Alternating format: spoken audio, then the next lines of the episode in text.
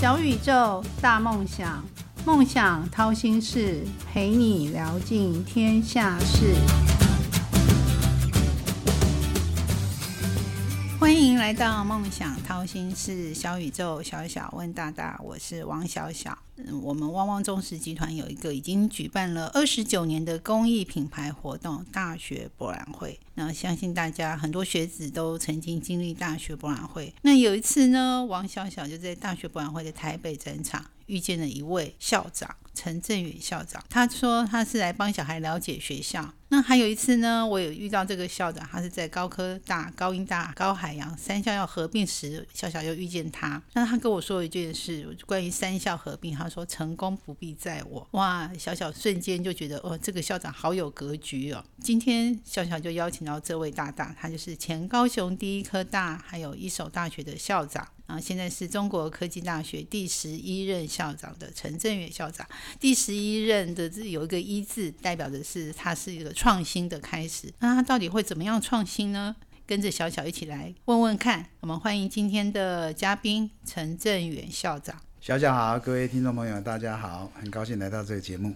那因为你担任公司立大学校长嘛，那所以我觉得你的经验很丰富。那可是首先我们想先了解你个人，你可以自我介绍一下。你是听说你是宜兰人啊？宜兰人，出生宜兰哈，那因一直都长大，大学在交大，然后研究在正大气研所，然后当然出国念书。那中间刚主任有大家讲，我曾经在中华开发啊投资处做经营创投做创投的工作，后来出国去念书。那回国呢，就加入当时的国立高雄技术学院筹备。处要参加筹备，后来便改名做高雄第一科技大学。在民国九十七年，我借调到高等教育评鉴中心担任执行长。大概将近两年的时间，那两年看了很多各各式各样的大学，他们的发展，他们的特色。那后来当然就回去九九年就接任国立高中第一科大校长。嗯啊，那八年我促成了三校的整并。我我觉得啊，国立大学其实不是为了要招生的问题，只是说如果你学校都小小的，啊，不是你名字小小啊，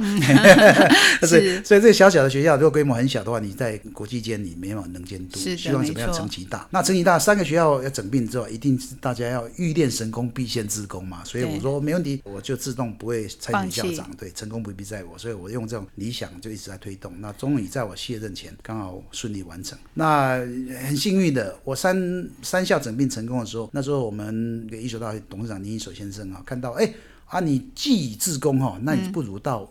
观音山来练功，就邀请我到一所大学 去。是啊我在一所大学就担担任校长。我想说，反正我还失业当中，这命完以后校长就失业了。那大家找我去，哎，有董事长愿意收留我，我就到一所大学去了。那又做了五年多了。那因为我家一直九七年我搬到平安庄当执行长，是全家搬到台北来。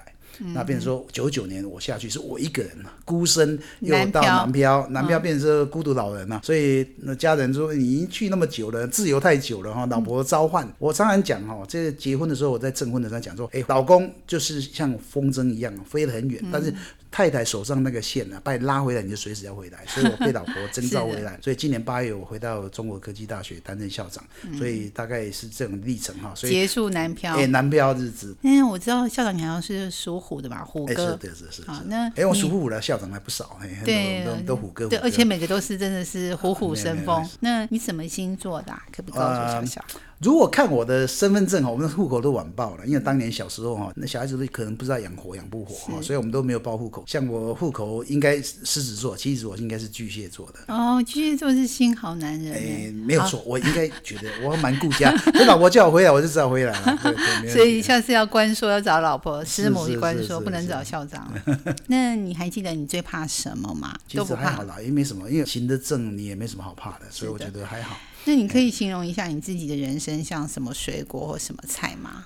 啊，这个好问题耶！你要问这个问题，我当然想蛮久哈。我应该讲分开两个来讲，我的人应该像拔。很想讲白蜡是什么东西？白白蜡就很很硬哎，很也有硬啊。我是蛮硬的，啊我其实看起来白蜡很新鲜，又很平民、很亲民的价格，然后又很营养，维他命 C 很多，所以跟我在一起，哎，可以吸收很多养分。但是我的人生可以讲说，应该像甘蔗，倒吃甘蔗。小时候还蛮苦，那也因为这样子，我觉得你刚刚讲说有没有怕什么？没什么怕，以前最苦的日子都过，所以我常常讲说，哎，以前苦日子连连学杂费都付不出来，伙食费付不出来的时候。啊，那现在什么都没有，即使失业我也不怕，为什么推三样怎么样？失业没关系啊，失业我已经有博士，以前什么都没有，还要摆地摊，那现在什么都有了。所以我觉得人生是越过越好。所以是倒吃甘蔗，对倒吃现在甘蔗对回味无穷的时候。那你还记得小时候第一个志愿吗？我觉得你哎，我们乡下孩子哦，那宜嗯兰乡下孩子，那父母基本上都棒骨假唱哈，那我们随便去啊。常常讲说，哎，今天怎么乖，给人家乖啊，那个读册，然后明天要月考哈，都这样。所以你说我们自愿啊，每天就是自愿就是玩。但是有一次我记得印象比较深刻，就是当时在不知道公民念到说，哦。四十岁可以选总统，我说哦，四十岁啊，我就开始算，哎，我现在几岁？等到我四十岁的时候，哎，总统是第几届？那时候一那时候一任是六年，现在改四年，我都选，我都写哦，我是第几任总统候选人，我自己就写在纸面写。现在选总统，我二零二四，我应该现在有资格，他没参选，没有找我啊。所以你的第一个志愿是玩，第二个志愿才是总统。选总统也是很好玩的，现在有的人玩的蛮开心的啊。对，我觉得这个蛮有趣的。嗯对对其实玩也是一个真的是嗯蛮另类的志愿。其实乡下孩子哈、这个快乐的童年真的是很快乐童年，这个是让他自由发展。现在反而是很多孩子在功课压力下，他们他们真的是不快乐。好，那你刚刚说就是你觉得你人生是倒吃甘蔗嘛？那你有没有忘不了的挫折？小时候有没有什么挫折是你还还好，我就觉得虽然日子苦，但是过得很充实、很快乐。你不当它是挫折？我不当他是挫折啊，那有啊，以前小时候被老师打那很正常，以前是有体罚的，老师对以前体罚说打棍子、藤条，还要我们出钱去买。那班长买太细了，说不行，要买粗一点，打起来才会痛。所以我们被打一条叫做少尉，打两条叫中尉。所以好好 那个笑啊我不觉得那是挫折啊嘛，那以前那年代就是这样子啊，大家哦哈哈，那就过了这样子，嗯也不叫挫折啊。那交女朋友也没有挫折嘛？一次就成功吗？哎我我我应该没有挫折啊，我应该会很失败。我当然就教我儿子，儿子说：“爸爸，你有没有经验？你才一次而已，妈妈是你的初恋，你有没有经验？你要教我什么？”啊、说的也是啊，我也没有失恋的经验，就我我太太就是我的初恋呢，我我们也没有其他哇，的经验。真是太幸福，有点浪漫呢随缘呐，，随缘随缘，嗯对，一见钟情。也也不能讲一见钟情就是缘分，就是这样自然所以你发展下去。是工作也没有，人生也没有挫折，连情感也没有挫折，太幸福了。所以我说倒是甘蔗啊，你那你看你要定义什么叫挫折？嗯，你如果能接受它，你就不会觉得挫折，因为以前没有比较，你就不会有感觉是挫折。很多挫折是因为你跟比较，跟你的理想比较，跟你的梦想比较，你就觉得哦怎么差那么多，或者跟别人比较。嗯所以我常常跟说你不要比。像我儿子讲说，哦，他怎么那么不幸福？人人家有什么东西？我说你比什么？那我当以前什么都没有，我要去比的话，我不痛苦死了。对，所以有时候人生不要比较，反正过得充实快乐，活在当下。那你可不可以教我们听众一句常用的话语术语？这个行业，你是这个行业啊你是财务嘛？啊，对我做过创投了哈，我想嗯股票投资大家很清楚哈，短空长多这是一个一个一个大家常用的，很多的当下对你来讲是不好的，那其实对你人生长期来讲这是好的事情，所以有些时候不要太在意说短期，也许你认为挫折，我认为是投资。认为是人生的理念，任何的一个你所谓的挫折或怎么样的说失败的经验，其实就是另外以后成功的养分。那从我们做创投来讲，投资一样，我要投资一定看以终为始，很多事情我们要以终为始。我要做这样投资，我一定看说我这投资将来三五年之后。我怎么样才能成功？我要怎么样把它卖掉或上市？有没有这个机会？我要再做这种投资。嗯，所以很多事情我们在思考的时候或策略的时候，要以终为始，看到目标在哪边，我从那边我将来要走到哪边，我现在做什么，包括你的生涯规划，你要怎么走？你要想说，我要十年后我要成为什么样的人？那我现在要十年后那样的人，我现在缺的什么？我要学习什么？哦，这比如说，我希望十年之后能财富自由。对呀、那你要做什么？对，那你财富自由，你要有有现在有钱，那你要有投资的经验。那你如果嗯有没有投资经验？没有，你要去进修。是对，这些都是。听众朋友们学会了吗？以终为始，嗯，小小记住了。那校长，我想说，你跟我说小时候蛮苦的嘛，那你有没有什么？嗯其实也不能说苦啦，因为爸妈其实没有让我们受到苦啦。因为爸妈的苦我们其实都不知道，我也很感谢我爸妈。虽然我们家境不好，但是还活在让我们很舒服的安静环境。但是你还是到大二的时候，曾一经发生过经济的问题啦，所以那个那个那一段时间才感受到，以前真的虽然苦也不知道苦啊，因为就是这样啊。都周周遭孩子都这样，所以没有感觉到父母亲没有给我压力，因为真的到了大二的时候才开始哦。可是你一路都念公立的学校啊，学费已经很便宜啊，当然当然当然 人家但是会会读书还是有用的生活费付不出来的时候，你才才真的感受到。所以我现在真的其实蛮有同理心的，我觉得很多孩子真的很辛苦，尤其现在年代，很多孩子有的家境不是很好的时候，有学费比较贵，他可以可以分享分享一下你在那个当教职或当老师期间有没有难忘的事情？关哦，难忘事情应该可以讲我以前个人的经验。我当时我刚刚讲的，在大二的时候，可能在念交大伙食费一千五百块一个月，我付不出来。我妈妈用的五百块汇票叫我寄给我，我跟同学这辈子第一次开口跟他借钱，是我室友，我跟他借了一千块。那我导师很棒，他不知道怎么知道，他就帮我申请清寒助学金，一个月九百。我大二当他的国科会的助理，打杂了九百块，一千八百块，我就三百块零用金。那时候这样，那我开始摆地摊干嘛？想办法赚钱。那时候还开始知道，第一次时间你有讲苦。那时候曾经掉眼泪，说为什么我哥哥以前好像都没有为钱烦恼，我怎么轮到我？我这么倒霉，我老三啊，怎么就有这个问题？那之后我想说，我苦，我父母亲一定更苦。我想，任何父母都爱孩子的，好，所以后来我回来念书以后，我有经济比较可以的时候，我在学校设了一个纪念我父亲的助学金。那我就看到青南学生，我就给了。那有一个孩子很棒，他到大四要毕业的时候，他他家里也很很很很清淡，他爸妈妈就做单亲家庭，妈妈做那个手工艺的布娃娃，他做了一个布娃娃，母亲做的布娃娃，他送给我，我也不知道这孩子，他跟我讲说他拿我父亲的助学金，那妈妈叫我说特别谢谢老师，哦，我说哦很感动，孩子会感恩，我觉得这个是最大，当老师最大还喜悦。那我就问说你现在做什么？那毕业要做什么？他说他考上两个研究所。高雄第一科大研建研究所，另外台台科大的研建研究所。我说那台科大很好啊，因为那台科大在这边继续念不好。他说那个台科大他没有地方住，生活会比较贵，哦，他觉得还是留在第一科大继续念的比较好。那是你在当第一科大校长我在的时候第一科还没当校长，我那时候应该是院长啊，什么样的？我、嗯我后来说，那这样的，你台科大两年的研究所的学费，学校会我帮你出，生活费你自己打工。嗯，那你房子的问题，我打电话给我哥哥，在师大分部，就在台科大附近，嗯他刚好有顶楼有房空房子，我说大哥，那个我一个学生啊，你让他免费住两年。嗯，这孩子后来。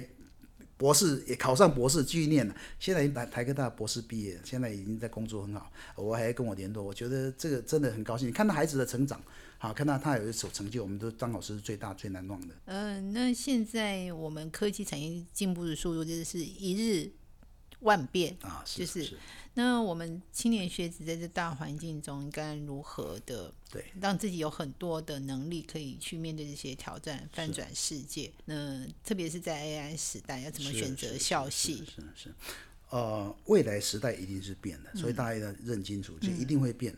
那你要面对未来环境，第一个事情你要认清产业的发展趋势。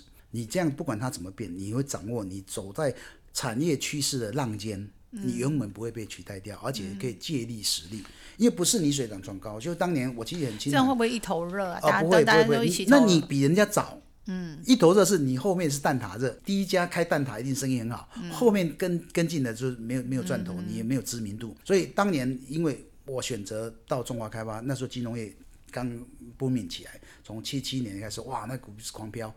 我水涨船高，我就赚的第一桶金，我有钱出国。不过拿穷孩子哪有钱出国？要累积到多少钱？啊，因为股市狂飙，公司刚好配股，股票飘动，我就把这 cash out，把这股票卖掉，换成美金，我出国去念书去了。当然有奖学金，我就所以投资自己那时候曾经在当兵的时候，我曾经自己做生涯规划圆梦，说我我可能我几岁要去念博士什么？哎，老天爷有听到我说的，几岁要结婚，几岁要出国念书，什么生小孩？哎，好像收发都照我的当时的规划。所以有些时候你想要做什么哈，你就尽力去做就好，你不要想做困难。哎，钱就帮过来。哎，因为我选对行业，所以在未来时代里面，大家一定要静下心来。外面很纷乱，所以我们心不能乱。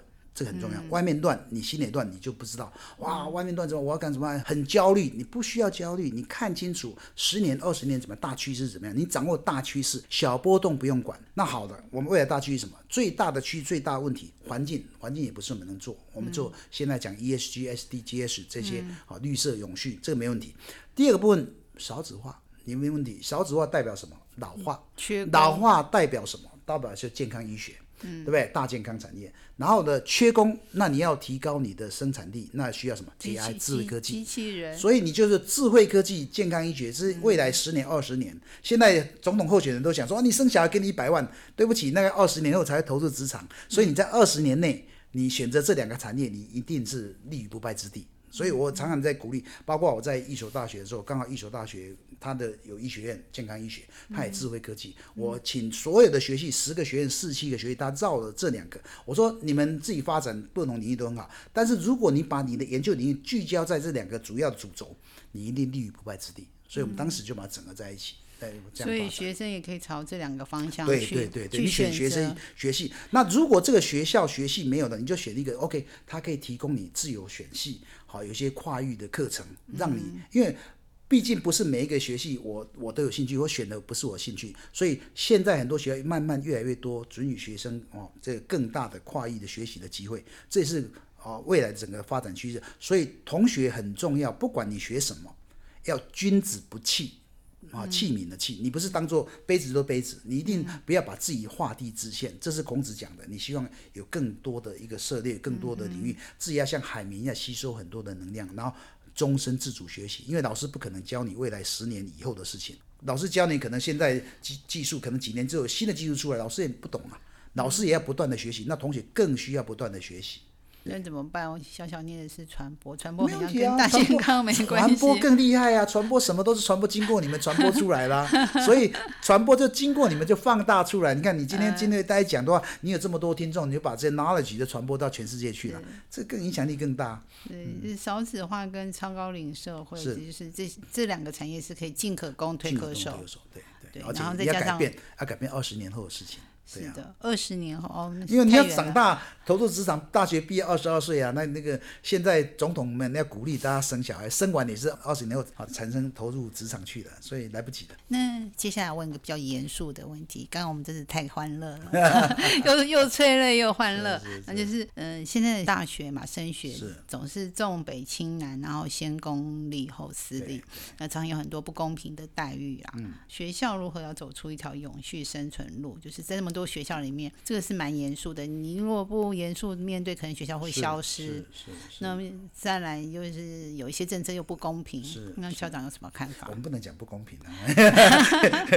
我们这个只能反求诸己啊，我们不要管别人怎么样哈。这个不管怎么样，时代转变的话，大环境是没办法去扭。对啊，人人越来越少嘛。对对对，这这是你再怎么样努力，所以你要未来的环境的变迁之下，你要找到自己的 DNA。学校的发展的 DNA 要差异化，别人的成功案例你去学习没有用，因为你条件不一样，生产土地不一样，你同样的种子种在这边，那边可发展很好，开花结果，在这边可能长不出来，所以一定要找出来适合你学校的 DNA 的发展的方向。所以你要找到自己的能量，比如说我在高雄第一科大、国立科大很多的资源，我那时候定位说，哎，那大家做了很多什么？我是研究型的、产学型的、教学研究并重型的。我说你讲这话，你根本不知道谁。我就讲一个，我叫做创业型大学。对呀，我讲创业型大学，没有人，你去打创业型大学，就国立高雄第一科大。我就是被这句话吸引，然后过去参观的。是啊，很多人参观啊，我。建了一个创梦工厂，一年多有六万人来参观。哦，这个这个小小去看过。好，那包括海协会的副会长，大陆那时候发展，海基会就带他副会长带来我们参观。而且现场还有产品哎。啊，有有有有，的老师同学的成果就展现在那里。而且我们很无私，我现在把这些东西就把它写成说创新型大学成长与蜕变，把它我们当时的研发或当甚至当当时提出这概念被质疑的声音都记录下来。被人家骂，你说创业型大学校怎么搞商业气息？就一年后，我九九年起的嘛，一百年八月三十一，我都记得《联合晚报》半版那些，我们行政院科技顾问说，大学要发展创业教育，陈良基哈他们提出来，几个大佬们讲，哦，开始行政院通常如火如荼都在做，各部位都要做创业，哦，我们便是排逆所以我刚刚讲，你掌握趋势，走在时代尖端，你就是第一个。嗯哼，大家都知道谁第一个登陆月球，但是没有人知道第二个。所以你知道第一个创业型大学就第一个大，后面就没有了。对，而且再来就是说我这是高雄第一个大 DNA。当我到一所大学，我不能讲我叫创业型大学第二，好没有用，那没有人会记得。所以我在想说，哎，那这个学校有什么特别的地方？我发现一所大学当然有医学院很厉害，全国全世界好的综合型大学医学院都是在世界会发展前年很有名的，所以一所有这样子。那第二个部分，一所有很强的国际化能力，它外国学生有一千五百位，占了十二 percent，这个在国内应该前五名绝对有。我说，哎，那这样我要在国内私立大学要跟国内国立大学竞争，尤其在南部很吃亏。但是我把眼光放在全球，我不看我是在高雄的私立学校，我看到我在全世界，我在台湾。我用台湾，所以我当时讲出未来二零二八，我是二零一八接一所大学校长，我说二零二八十年计划，我叫跨域创新进驻全球。我希望学有学科跨域，那学科哪两个学科？健康医学跟智慧科技啊，因为这样的学科领域啊，然后呢进驻全球，我要抢全世界的学生。在台湾的学生，当然已经从国立先填，已经从北部先填，但是在全世界的学生，他只知道台湾。他根本高雄、台北那分不清楚，而且即使知道差三百公里，跟他同国家飞来这几千公里来讲，三百公里不算什么。所以在地理区位上，我们不会趋于劣势。然后在国际间来讲，说私立大学其实比国立大学更好。所以我在进驻全球没有什么差别。那好了，那我到中国科大，中国大毕竟没有那么像一所大学有一千多个外国学生。我想，哎，那我们有什么能量？我们能量就是我们的智慧科技、影视设计、室内设计非常强。我们讲说，我就哎，智慧人文、绿色永续，我们未来的发展的主轴就是这样。因为智慧科技是未来的智慧建筑，我们现在做的很多。然后人文领域，AI 时代，曾经 Education Summit 全球的高等教育峰会讲说，AI 时代大学要教孩子什么 skill 什么技能？我们一定想说电脑嘛，啊，语文呐，其实 no 都不是，它叫 empathy。同理心，我第一次想到，哎，同理心哪叫做 skill，哪叫做技能呢？后来想想，对呀，你再好的技能，AI 机器人都可以把它取代掉啊。但是机器人没办法取代什么？同理心，机器人现在还没办法用同理心的思维。嗯，所以这个他他是没有感情，他没感情，所以你要跟差异化，这个就跟你跟 AI 时代的差异化，就同理心。那哎，有道理耶。那我们怎么样去做这同理心？所以未来时代你要就人文 humanity。是很重要。过去大家可能觉得，哎，人文通识这个不重其实未来反而这是很重要，因为 AI 取代我们都工作的时间了你有很多时间你要生活上，你要做生活。所以我们常常在探讨，尤其像技专教育在探讨，技职教育纲年探讨说，OK，我们技职教育产业马上讲，常常讲缺工缺工啊，你们技职学用落差很大。好，你大学就要培养出集战力，大家都一直在强调集战力，出来就马上可以上手做工。我就常常不服气，我们当年代。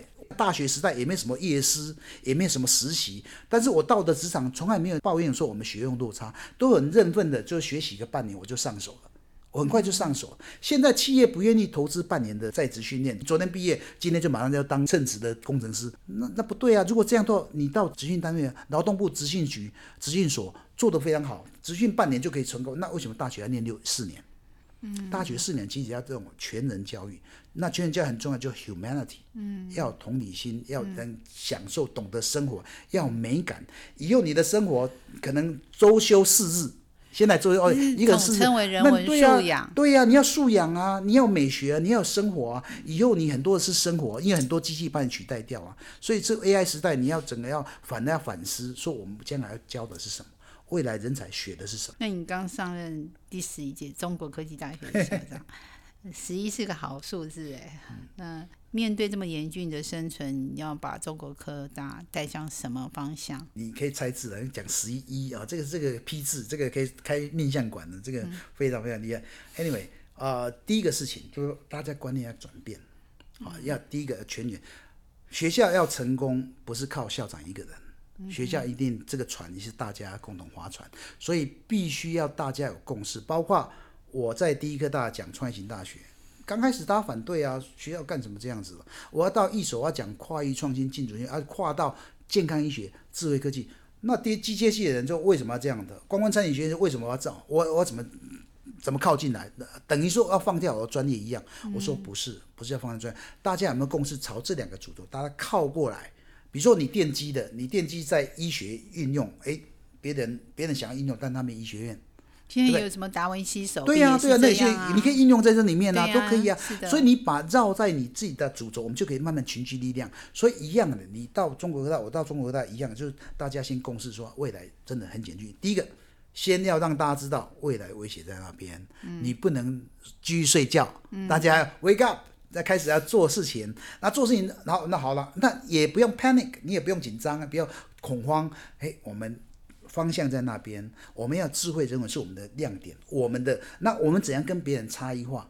那大家找出方向，慢慢聚焦。我对不起，我没办法说从外面就进来讲说，哎，这个学校要做什么？任何的顾问从外面讲的看的顾问是不对的，一定要。蹲点了解这个组织的 DNA，这组织的文化，凝聚共识才有去发展。所以中国科技大学未来发展，我是很有信心，因为同仁其实向心力很够。哦，这个是很好的学校，而且很幸福。我们董事长一直在强调这是幸福的大学，大家对学校一讲有共识，大家很投入。现在整个动起来了，因为我比较有点过动。我现在两个月，我的主秘帮我记录说校长交办事件，现在可能快破一百件。大大小小哦，我不晓得，他就帮我讲什么都记起来，这样然后就开始做。是不是因为不用南漂特别兴奋？哎，也是啦，因为到了一个单位，你总是要要做你该做的事情 啊，因为。我我不在乎说我能做多久，但在于说每个事情我们应该在当下做好当下的工作，这是我过去一直的信念就是这样子。那你的秘书一定很辛苦，帮你记录这么啊，我的主秘辛苦了，因为秘书当然就比较行政，主任秘书就是要把这些记录啊去协调啊，对不对？对对对，就是我可能。别样讲话，这个老人家就是现在只剩下一张嘴，动动嘴巴，真的做事都是些老师，所以他们辛苦，我不辛苦啊。所以同仁又是这样，呃，有的人要打听说，哎，现陈校长过来，就已经到以前的学校去打听啊，大家都揣蛋了，就说我这学校这个，因为我以前的学校第一科到我的副校长常常开玩笑，哎，校长你是过动儿，过动儿是脚步太快，你看我讲话这么快，对不对？啊，他就很担心这样跟不上，不过还好大家。一条心慢慢做下来，然后大家给。因为有一句话就是说，团队进步的方向其实比速度重要。嗯，没有，exactly。对，方向正确，对，晚一点没关系，但是一定会到达。但方向错就不行。比 do the thing right 更重要。对对对，是的，校长果然神队友。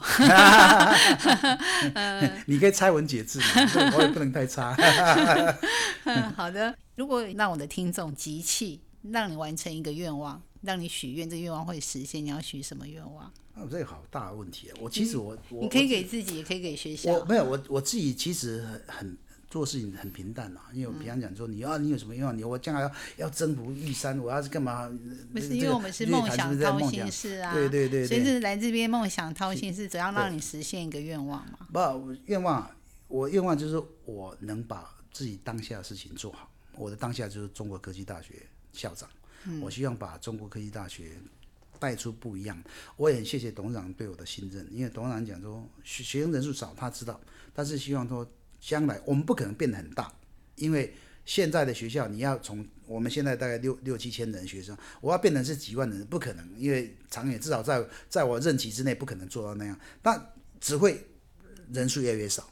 那少怎么样？少我找到少而直金，要走出自己的特色，走出差异化。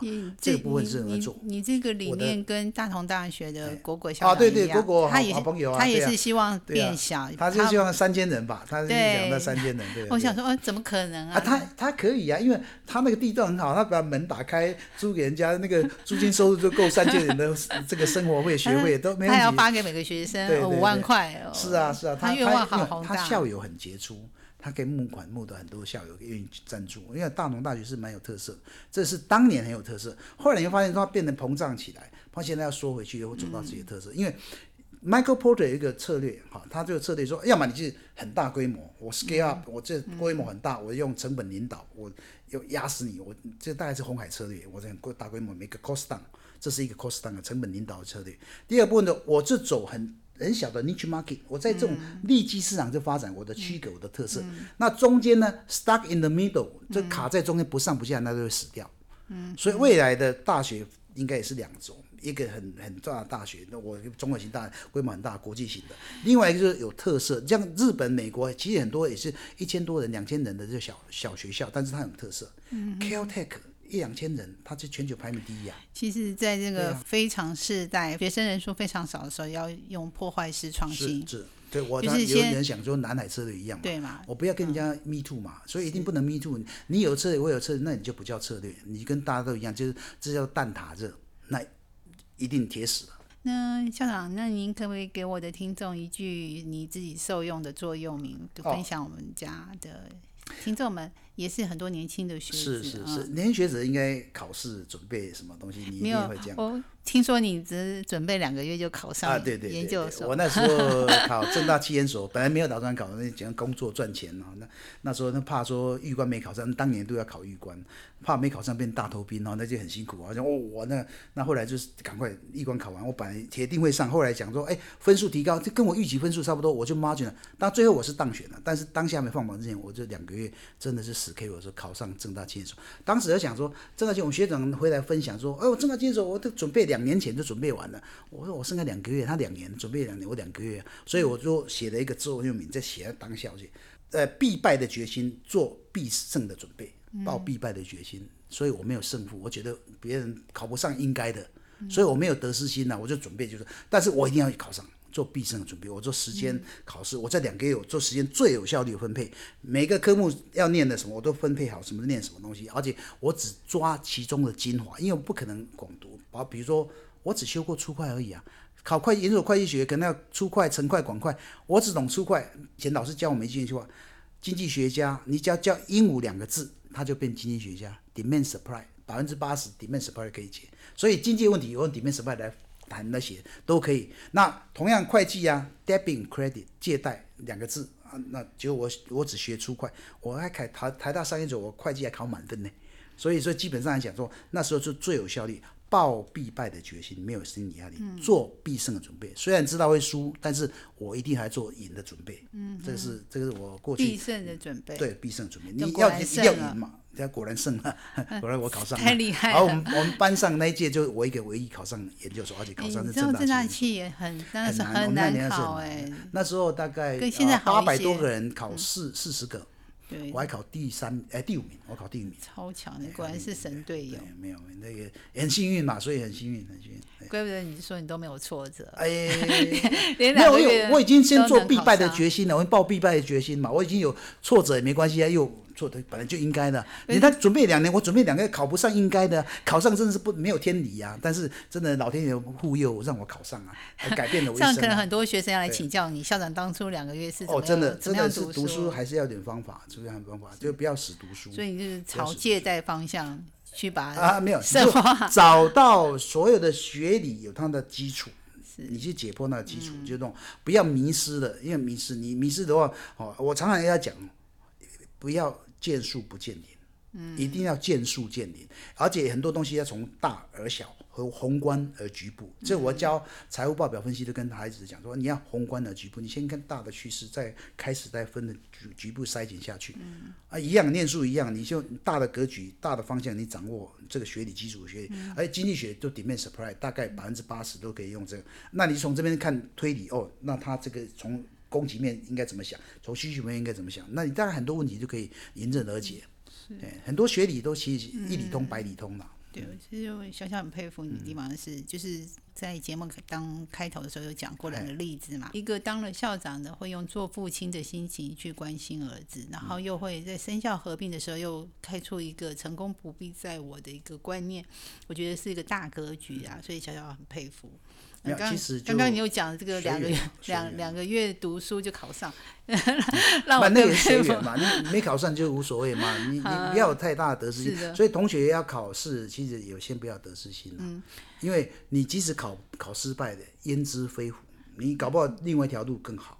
对呀、对不对？所以你不要太太在意。你一开始说哦，我考不上怎么办？你还没考，你就担心考不上怎么办的话，你完你那你倒不如像我这样，我考不上应该的，考上是真的没有天理。哎，别人准备两年，我考上两个月，他们说。只要那个终点的目标最后都能到达就好了。对对，因为因为路还是很多关系路还是很多。你今年这个考不上，你绕个圈，还是尤其现在升学太多管道了。嗯你你你教育部很多，现在更多的就是回流教育，嗯你先工作再回来，哎，还有加分呢。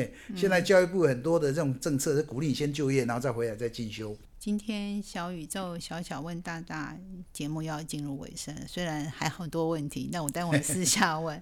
呃，谢谢今天的大大，我的大大，呃，陈振远校长来节目中的分享。那欢迎留言给小小，想听哪位大大分享，我都帮你完成心愿哟。刚刚我说了，就是有跟校长分享说，团队进步的方向其实是比速度重要。那学校、老师、学生三者该如何共赢共好，因为大家一定要共，好共赢。没错，没错。那请校长用六十秒，只有六十秒做总结，哦，不能太长那我我逗你的啦，可以啦，对对，你请说。我觉得未未来的挑战真的很大，不管是各行各业都很大的不同的挑战。那大家其实先用平常心把握当下。哦，刚刚你还说了一个同理心，是没有错，你嗯要同理心是对人际之间的。另外一个，你对胜负也先有平常心。但是嗯平常心不是说我就放弃，我就是这么睡觉，等到哎老天爷跟我决定，你还是要做最大的努力。嗯但是这一样回到一样，我最大的努力，成功不必在我。嗯，哇，这总结好赞哦！果然，美好与成功都不是偶然。曲曲折折的闲心是，到底练了什么绝学，沾了什么秘方，才能够一路向梦想靠近？快来掏心事，用一杯咖啡的时间，小宇宙小小问答答，与你一探究竟。嗯，小小也觉得成功不必在我，希望我的节目可以让很多听众们得到一些小小的收获。谢谢今天的陈振宇校长，我们谢谢大家，谢谢大家。嗯，大家有空可以中去中国市政参观。呃中中中国科技大学哦中国那是以前旧好，中国科技大学，中国科技大学在万邦医院捷运站出来就很快到了。呃欢迎，好，那我们今天就到这里喽，拜拜。拜拜。梦想掏心事，掏尽天下事。